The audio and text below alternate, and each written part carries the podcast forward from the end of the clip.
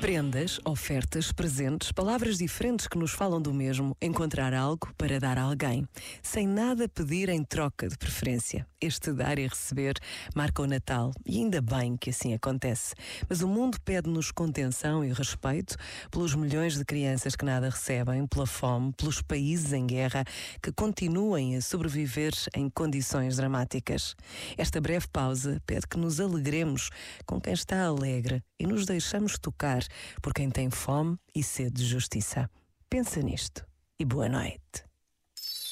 Este momento está disponível em podcast no site e na app.